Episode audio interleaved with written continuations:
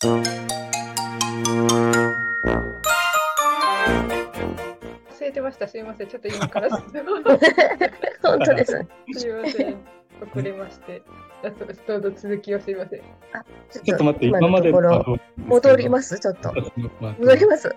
あ、ライブには残ってるから、ちょっと YouTube の方には残るんですけど、そうそう、レコーディングして後ほど編集するのができなかった。あ、途中から、途中から。あ、そういうことです、ね。いいですか？なかったですね。しっかりしておりましいいお話を。そうそう、いいお話だったから、ちょっとね。もう一回するのもあれですかね。申し訳ない。間限定公開でした。すいません。聞いてたあライブをぜひ、あのライブの方ご視聴ください。残りはい、お願いします。でもまあ、あれですよね。ゆき先生がおっしゃったように、親としては本当その2点、友人、あ、ここ映ってない場合、録画できてない場合、復習みたいになりますけど、友人作りと学力っていうのを、もうそれさえできてれば、別にその今の学校とか、どっかの学校に絶対行ってほしいっていうのもなかったので、おっしゃる通りです。うん、なので、えー、家庭教師の先生だと友達作りがどうかなって思ったし、先生と仲良くできてたらちょっとほっともするんですけど、まあ、なかなかなんかすっきりしなかったですね。うん。でも、あの、勉強ができないタイプでは2人とも落ちなかったので、うん、少しやれば、法律のもの程度だったら、巻き返すというか、あの、うん、自分の学習だけでも全然、特に中学のところなんかだったら、問題なかった感じだった気がします。そうなんですね。うん。はい。やっぱりこれもね、子供のタイプね、やっぱり勉強が好きか嫌いか、やっぱり自分で学ぶ力があるかないかっていうところが大きな差になるっていうところですよね、きっとね。うん、なので、まあ、だから勉強できる子に関しては自、自宅でなんとかなるっちゃなるっていう感じでしょうかね。うん、あの割と勉強ができるお子さんのイメージになってる方多くないですか、ゆきさん。いろいろそれはもちろんタイプっていうか経緯はあると思うんですけど。興味持つかどうか。そうですね。なんか考える力とか感じる力っていうのがあるベースにあって、うん、学習障害がなければ、うん、必要であれば環境的にね通えてはないけど、うん、じゃあしましょうってなった時の理解度とかね定着率とかは決して悪くないような気がするんですよ。そうですね、まあ、自分で勉強したいと思った方が絶対、ね、さっきの言葉と同じだと思うんですけれど 意識度が違いますよね。ちょっとこの間ですね実は学習塾の方とお話ししてたんですけどすごい興味深い話聞いたんですよ。はい、なんか学校行ってないけど、えー、勉強したいみたいな子がいてで遅れ取り戻したいっていう趣旨だったんですね。うん、うん、であっという間に取り戻せますよってその学習塾の人が言ってて、うん、なんでかって言ったら学校に行ってると学校のテストに合わせた勉強をしなくちゃいけないんですって、うん、うん、でも自分のペースで勉強するとそういうのすっ飛ばせるからめちゃくちゃ効率的に勉強できるんでなんか3年分とか4年分とか1年分で1年間で取り戻せるみたいな感じで言ってました。そうなんですね。それはね、嬉しい報告。あのね、学校って何？の親御さんにとっては嬉しい話かもしれないですね。うん。本当そうです。となんか制度が、うちの住んでるとこ3年の差の上の子、下の真ん中の子で3年の間に制度が良くなっていて、うん、高校受験の時に、不登校ですっていうその認定というか、そういう学校からの何か連絡事項がこう過失された場合ですけれども、うん、あの不登校受験みたいな言葉はちょっと違うんですけど、ポイントがマイナスにはだからもうならない、逆にプラスにしていただける。って聞きまして、あの、ハンデはあるかもしれないけど、受けることによって、あのそこはカバー、こちらもするシステムがもう適用させてもらえますので、という話をされたりまして、3年の間に変わって同じとこなんですけど、上と真ん中。あとだからそこから変わってるかもしれませんけども、うん、うん、まあそれだけ不登校の子やっぱり増えているからもう国も受け入れるざるを得なくなったって感じなんですかね。うん、いろいろと工夫はしてくださってるかなとは感じましたけど。うん、そうだ、えっ、ー、とそのねまあ、ご自身が不登校を経験されたり、お子さんが不登校を経験されたりする中で、まあ、自分を知るとか、相手を知るっていう中ですごくやっぱりね、必要なことになってくると思うんですけど、まあ、死人数で庄司さんはその自分を知ってでなんかこう感じることとかありますか？あ占いの死人数の話ですよね。はい。そう中国の先生術で死人数ってのがあってたまたまそれ勉強する機会があって、まあ、不登校の子とか親御さんとかも見る機会あるんですけれども自分自身を見た時には結構衝撃的だったんですよね。なんか大体星占いなんで、えーと、主星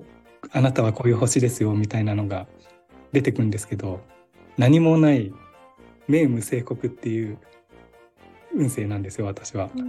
どういうことかっていうと周りの環境次第でどんどん変わっていくみたいな感じで。だ。から周りに誰がいるかどういう環境に身を置くかによって全てが変わってくるみたいな運勢で確かにそうだなと思って、はい、だから生きやすくなりましたねそれ意識すると。はい、まあ一人一人そういうふうにどういうふうに自分を生かすかとかが分かるようになるのですごくこう子どもの個性生かすにしても自分が生きやすくなるにしてもいいなと思って使ってます。実際にその不登校のね親御さんとかに使ってやっぱ反応はどうですか、うん、反応？まあやっぱり自分を知れると嬉しいですよね。うん、なんか働いたりしてて例えばなんですけれども、まあ、実際にいた人なんですけどなんか八方美人とかいろんな人に、えー、媚びを売るからダメなんだみたいに言われてた人がいたんですけれどもそれですっかり自信なくしてたんですね。でも運勢見ると自分がそうやって人と関わることによってどんどん開けていくみたいな感じなのでそれを伝えてあげたらあ自分はこれで良かったんだって言って、うん、もうすごく納得もしたし安心して泣かれてましたねその時に。うん、ぱり人それぞれ違うじゃないですかその辺ってそういうのが分かると強いなって思いました。で、ゆちかさんも見てもらったんですよね。どうでした？シビトス。初体験シビトス、いかがでした？うん、なんかすごかったです。あの、変に何も知識がなく、その分先入観もなく、あの構えなしで受け取ったって感じなんですけれども、あの結構直球で言い当てられている。それもね、あの一般的な話でもしかしたらタイプをお伝えくださってるんでしょうけど、私には結構、自分のなん心の内面の奥の奥みたいなものを、に焦点を当てて伝えてくださったような気がしたので、うん、なんか、すごく感動したぐらい響きましたけど。うん。うんありがとう。でもね、でも意外なことも書いてた。いっぱい意外意外なこと書いてませんでしたか？ね、なんか。なんか、なんかお金のこととモテますみたいなこともちょっと書いてたんですよね。モテます？なんか、ああ。恋大きい女じゃないけど、なんかそんなの書いてました。ちょっと恥ずかしいのもありました、なんかすごく。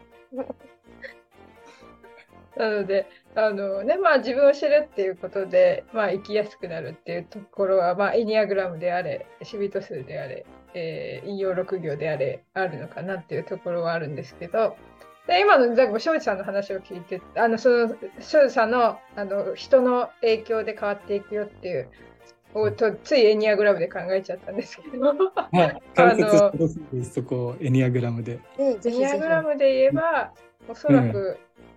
あ 9, 9か。もともと庄司さんゆうきさんとお話しさせてもらって5か、うん、そのやっぱミステリアスの人って勝手に思ってたんですけど あのですよね。ですよねって言いました今。あのねみゆきがミステリアスって思ってらっしゃるっていうのは思ってたってことです、あなので、まあ、これは簡単にね、タイプ分けの3つ、エニアグラムの中で3つ分けがあって、それでミステリアスって呼んでるだけなんですけど、うん、まあ、どのタイプかって言ったら4か5か9っていうところで、4の人はまあ芸術家って言って、すごく気持ちが上がったり下がったりする個性的な人っていう感じで、5の人は冷静に、ま、周りを見ることができて、深掘りが好きな人。それかで9だとすごく平和主義で穏やかでだけどすごく環境に影響を受けやすいっていうところで、で9今の話だったら9に近いのかなっていう、そのミステリアスの5あたりかなと思ったけど、あ、9だったかなみたいな、勝手にこうね、推測してたっていうところですけど、うん、まあ、エニアグラムは誕生日を使いませんので、それこそゆうきさんとお話ししたりとか、経験談とか聞いてもらい、あの聞かせてもらって、こう、あれこの辺かな、うん、この辺かな。って 勝手にこうね、数字をこうね、分類するところが、まあ面白いところになるんですけど、それは複数当てはまるもんなんですか？その、はい、さっき言ったように5とか9とかっていうのはいくつか出てくるんですか？一人の性格で。9に分けられるんですけど、は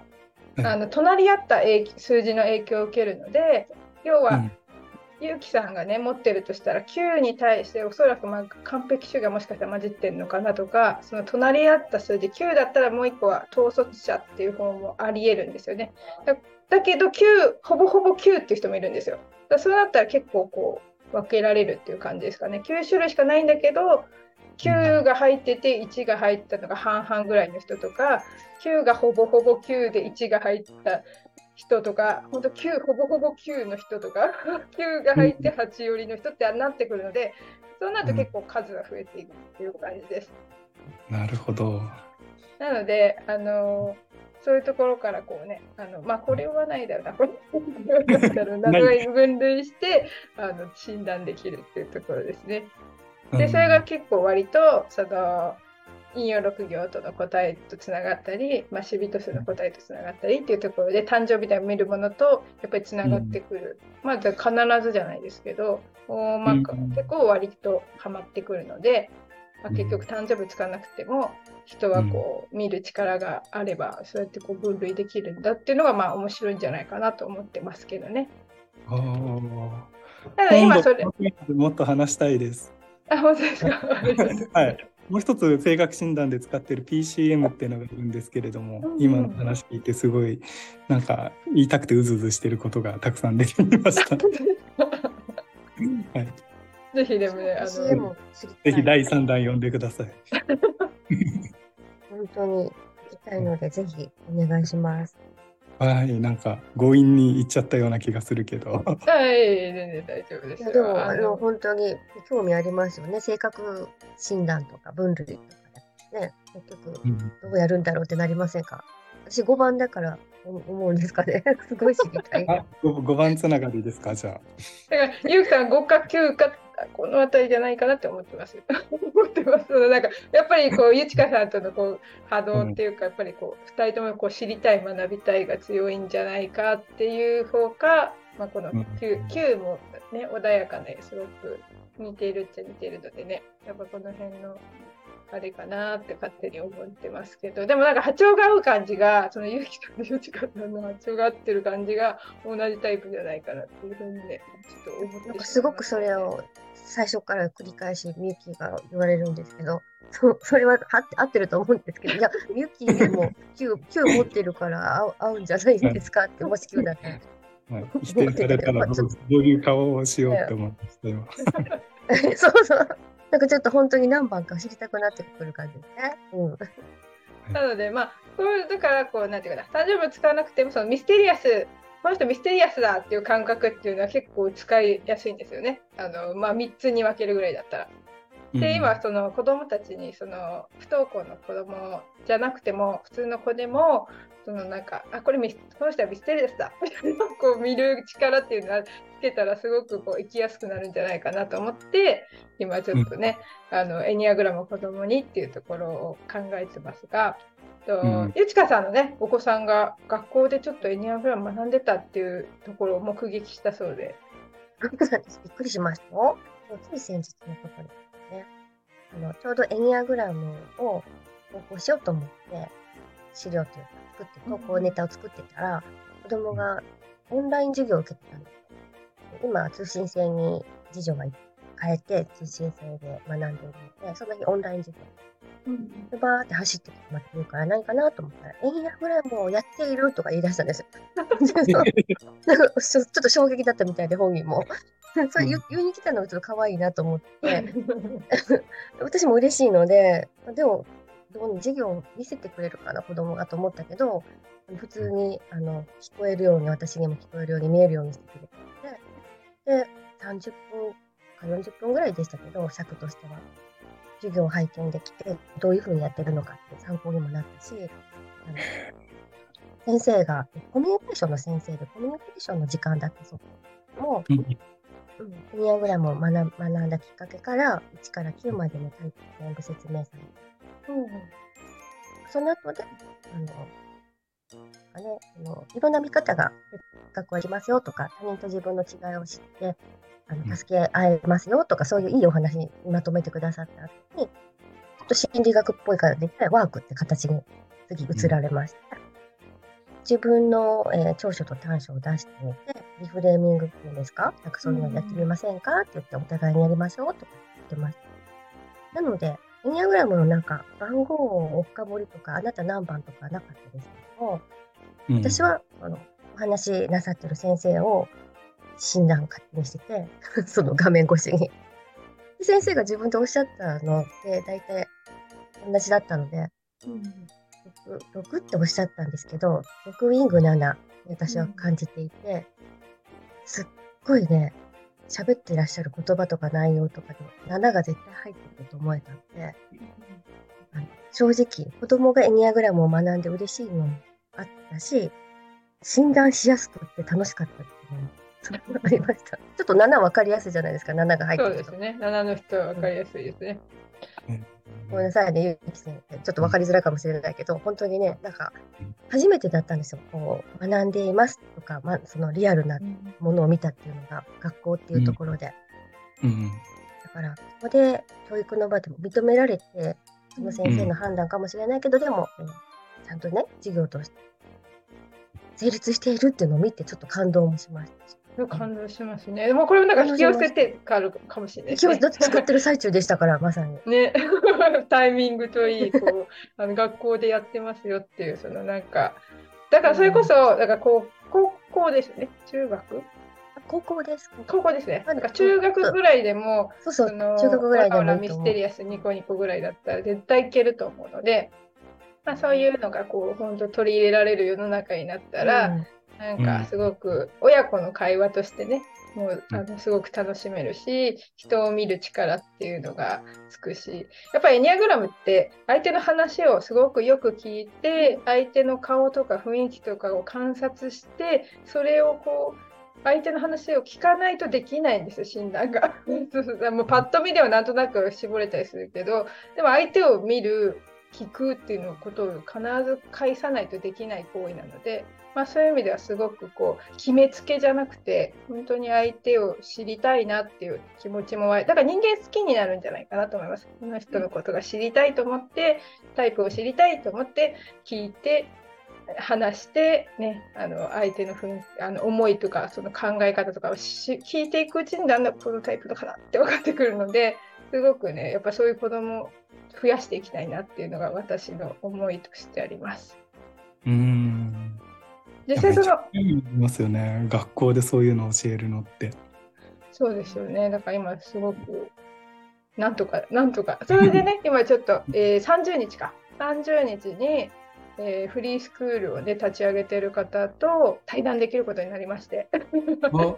いいな。そうなんです。なので、エニアグラムを本当に取り入れてくれる日も近いかもしれないっていう夢が近づいているところになります。そう学校でどうやったら、ね、ダイバーシティっていうのをもっと取り入れていけるのかなっていうのはなんか最近、うん、つい最近でも誰かと話してたんですけれどもそういうところでこういう授業があると全然つかみ方変わってくると思うんです。うん、うん、いいですよね。本当。もうまあだからやっぱりコロナのある意味コロナのおかげっていうかねコロナをきっかけにそういうこうオンラインの仕組みがいろいろこう成長していってやっぱ通信制の高校もね、今までとは違う形で維持しやすくなったっていうのは、まあ、ある意味コロナのおかげですよね。引きこもっても、そのね、ズーム越しで勉強することができたり、それこそあの今ね、絶賛オンライン中をあの真ん中、あ上が長女がね、あの併用して学校行ってるんですけど、あの面白かったですよ。あのなんていうかな、あのみんな顔がねアバターとかになってて、あの顔はもう出てない、出て出てなくて、顔出ししないで。あのうさぎみたいな、あるいはズームについてるあの機能で、キツネとか なんかになってて、あと自分の多分描いたイラストかなとか、そういうのかなっていう、みんな顔出ししてる感じで。で発言も基本的にはチャットしてねみたいな感じで先生は。でチャットでいいなって思ったこのパチパチは8を打つんだよとか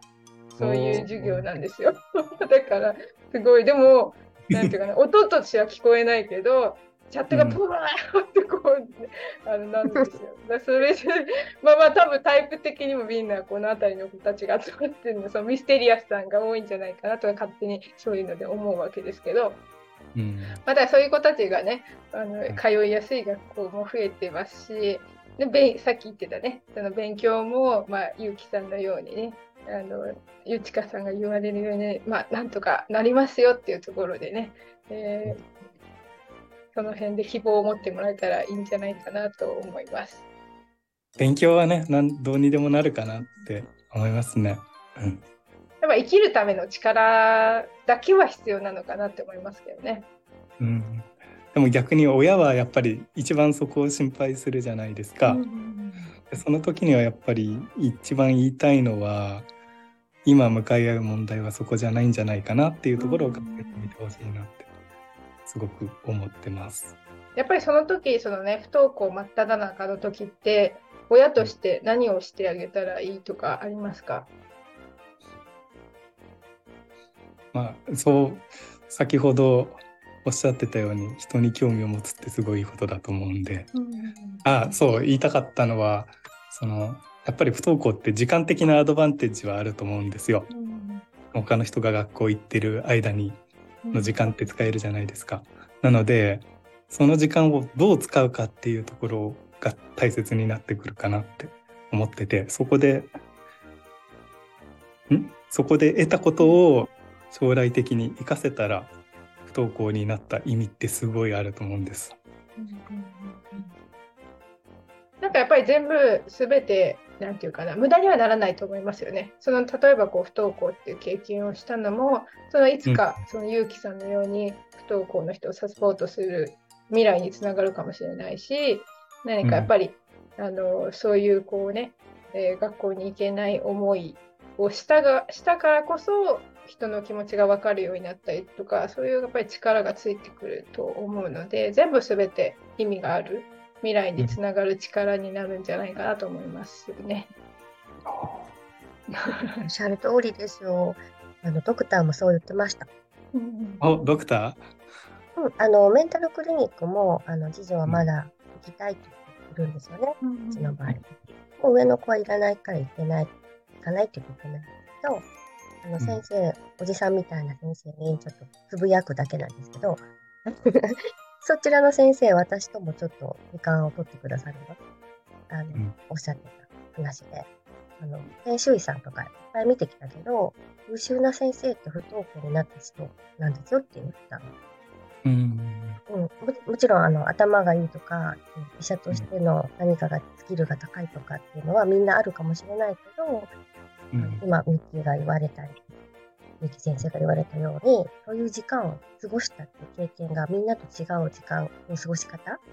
体験をしてるから人の気持ちが分かってるからすっごくいいお医者さんに育つって言ってました。